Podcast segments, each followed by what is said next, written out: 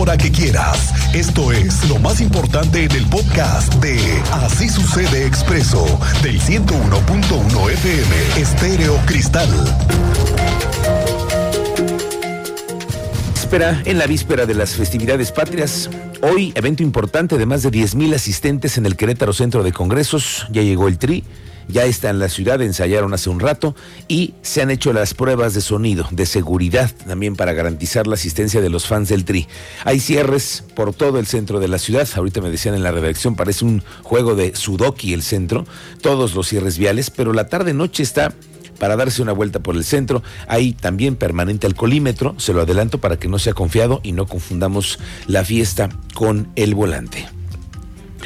Ayer, como se lo platicaba, se desarrolló la audiencia para definir la situación jurídica de Luis Fernando N., a quien la Fiscalía lo ha presentado como presunto responsable de la muerte de Valentina. Tú estuviste en la audiencia. Cuéntanos, Teniente Mérida. Muy buenas tardes. Bienvenido.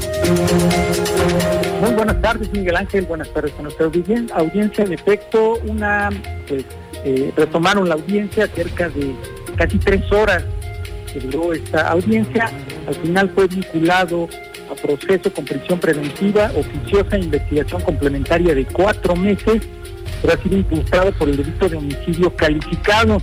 Hubo cambio por ahí de asesor, hay un asesor del Poder Judicial de la Federación quien buscó que este delito se reclasificara, pero no era momento ahí para poderlo reclasificar. La jueza argumentó por qué no reclasificaba el delito. De esos argumentos se les daré en unos momentos más adelante los detalles, pero escuchemos a la asesora por parte de la víctima indirecta en relación a esto. Y es por parte de, esta asesoría jurídica, se solicitó en este momento, como ustedes ya lo vieron en la audiencia, se pudieran argumentar para ah, tipificar el delito a feminicidio, sin embargo la juez considera que hasta este momento existe una insuficiencia de datos para acreditar este tipo penal. Por lo tanto, únicamente vincula por homicidio calificado.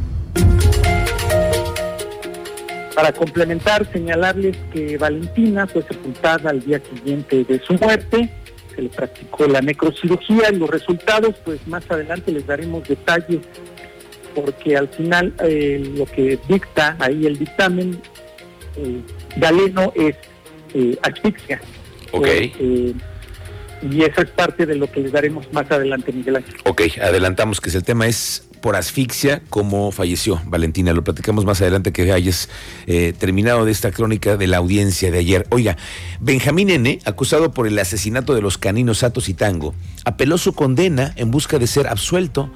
Resulta que Mónica Muñoz, la abogada defensora de las víctimas, contestaron este proceso haciéndole ver que sí hay pruebas para que se le impute y que además pueda pasarla en prisión.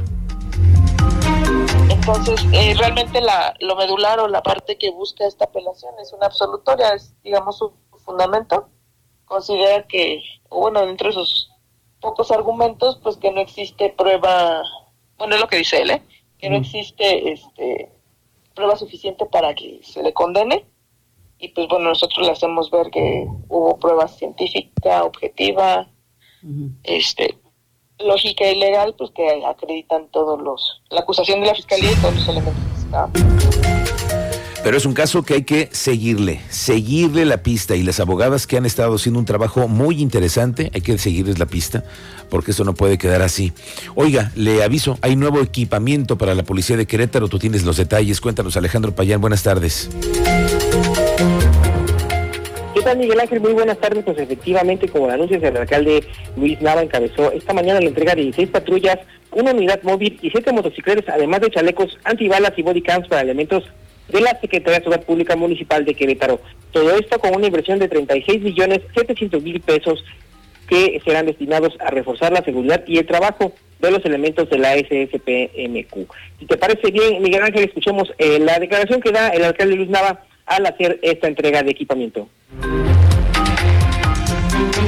La ciudad que estamos construyendo es una ciudad en donde las familias se sienten más tranquilas.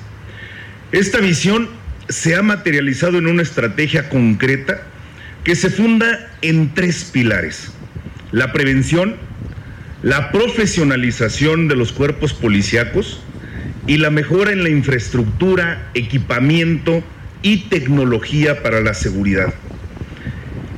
De los tres pilares que les comento, la parte de la prevención, ya en días pasados presentamos esta gran estrategia de prevención para que podamos fortalecer el tejido social.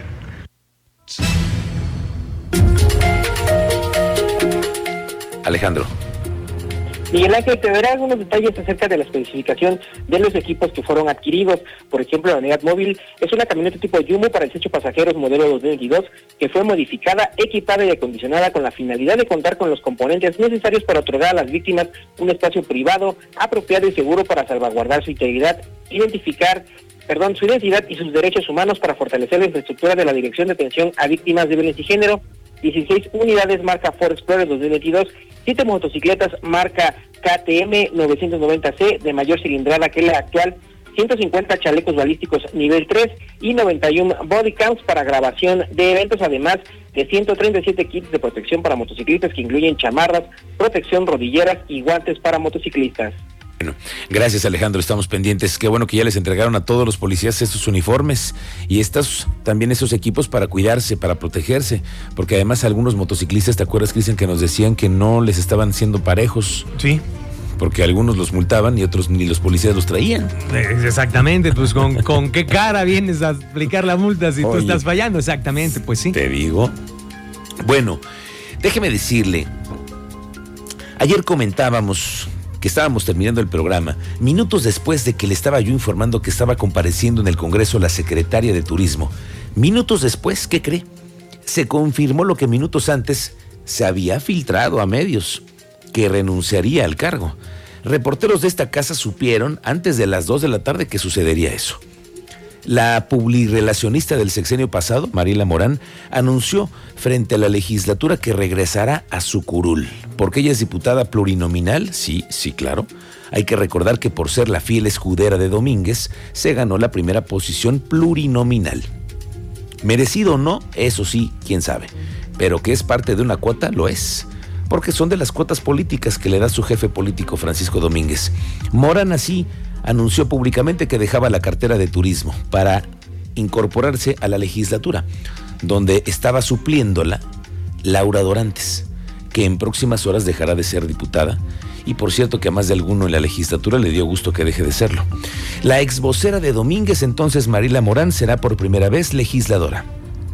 Sí, por primera vez. Tiene dos años para demostrar que sus influencias y relaciones la hagan merecedora de su permanencia en la política todo un reto sin duda para ella, hacerse de amigos y amigas diputadas, ya por méritos propios, no por lele. Y pues imagínense que después del anuncio en las oficinas del gobierno, no hacían más que correr versiones de quién seguía en la lista, porque se sabe que puede haber más movimientos. Este ya fue el sexto cambio del sexenio en el cercano equipo del gobernador. En la particular, se fue el primero, luego Protección Civil, el jefe de la Policía Estatal, el director del ICUT, al que le dieron las gracias por blandito en el transporte público, y el representante del gobierno en la Ciudad de México, que lamentablemente falleció. Y ahora en turismo.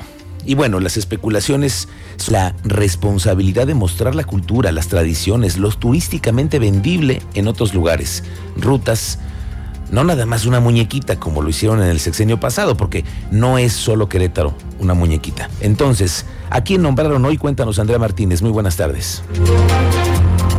¿Qué tal, Miguel Ángel? Muy buenas tardes y también a toda la audiencia. Pues así es, Adriana Vega Vázquez Mellado fue nombrada este día por el gobernador del estado, Mauricio Curi González, como la nueva titular de la Secretaría de Turismo Estatal. Esto luego, bueno, de que Mariela Morán pues anunció que eh, presentaría su renuncia para reincorporarse como diputada a la legislatura local. Y bueno, el día de hoy el gobernador del estado reveló eh, que decidió nombrar a Adriana Vega como la nueva titular de la Secretaría de Turismo, ya que cuenta con más de 15 años de trabajo en esta dependencia. Escuchamos justamente este anuncio que nos daba el día de hoy el gobernador de la entidad.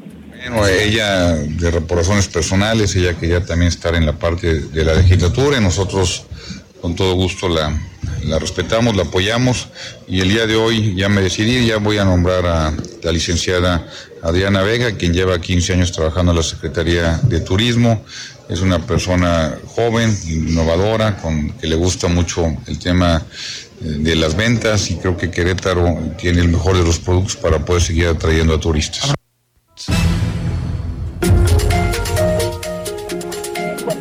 Mandatario estatal afirmó que apoya la decisión de Mariela Morán sobre retomar su puesto como diputada local eh, también eh, pues negó que su salida haya sido por alguna diferencia con el exgobernador Francisco Domínguez, pues recalcó que él mantiene una buena relación con él. También bueno, admitió que los secretarios estatales se pongan su puesto todos los días es cuestionarle pues sobre más posibles cambios en su gabinete en el marco de su primer año de administración. Y bueno, pues también comentarles que Adriana Vega, la nueva titular de la Secretaría de Turismo Estatal, pues se ha desarrollado profesionalmente por más de 15 años dentro de esta dependencia. Ella es, bueno, licenciada en Administración de Empresas por la Universidad del Valle de México, cuenta con cursos y capacitaciones en análisis de problemas y toma de decisiones, así como en derechos humanos y género. También, bueno, pues se ha desarrollado profesionalmente tanto en la iniciativa privada como en el gobierno del Estado donde fue líder de proyectos de promoción,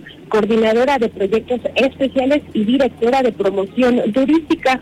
Y bueno, en su trayectoria pues ha recibido distintos premios por parte del servicio turístico, de los que destacan el Premio Nacional de Diversificación del Producto Turístico y el Forum, acciones bueno, pues, que representan un factor de crecimiento para el turismo queretano. Esta fue la información, Miguel Ángel. Gracias, Andrea Martínez. Pendientes. Por cierto, que hoy se encabezó el anuncio de la inversión de la empresa Bosch, que por más de, fíjese nada más, 4.350 millones de pesos que van a invertir en la segunda planta en Querétaro, va a entrar en operaciones el próximo año. En su mensaje, el gobernador destacó que esta empresa de los Países Bajos en su primera y segunda fase permitirá la generación de más de 1.600 nuevos empleos que dicen que son bien pagados.